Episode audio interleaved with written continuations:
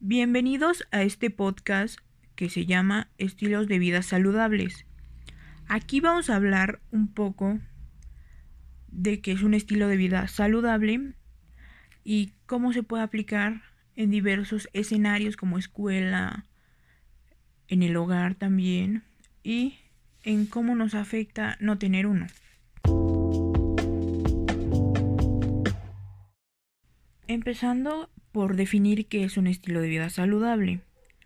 Se refiere a un conjunto de actitudes, hábitos y comportamientos dentro de la vida diaria que realizan las personas para mantener su cuerpo y mente en estado óptimo. Tener un estilo de vida saludable previene la aparición de diferentes tipos de enfermedades que pueden poner en peligro la cotidianidad y estabilidad en el cuerpo y en la mente. Ahora vamos a hablar un poquito sobre la Carta Ottawa. Bueno, ¿y qué es la Carta Ottawa?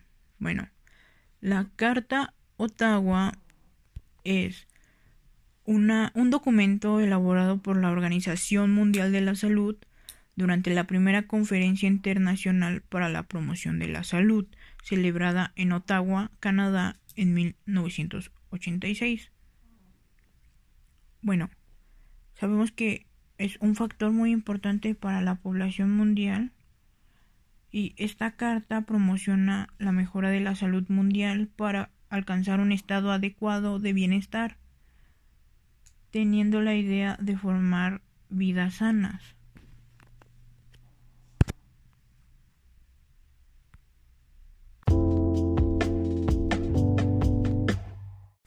Hay varios escenarios en donde es importante hacer la promoción de estas conductas benéficas, empezando por el hogar. El hogar se compone de diversos factores que tenemos que aprender a cómo convivir con ellos y lograr tener una armonía. Sabemos que los seres vivos tenemos necesidades básicas, por eso tenemos que aprender a saciarlas de la forma más saludable posible empezando por la alimentación a, y llegando hasta la recreación. Por eso es importante que dentro del hogar, que en la mayoría de los casos es en donde pasamos más tiempo, logremos sentirnos a gusto. Ahora, dentro del escenario escolar es muy importante destacar que el plan escolar influye mucho ya que dentro de estas paredes estamos los estudiantes, que queremos ser instruidos y guiados de una manera saludable. Por eso es importante que se contemplen todos estos rubros a la hora de la creación de planes de estudios. Y pasando a algo más global, como sociedad realmente es poco el porcentaje de individuos que le prestan atención a su estilo de vida.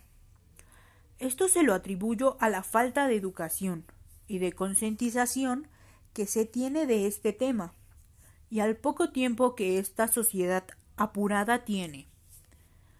Con la falta de oportunidades y con la poca empatía que se tiene a la población con más escasos recursos, lo último que se piensa es en alimentarse adecuadamente o en hacer alguna actividad física.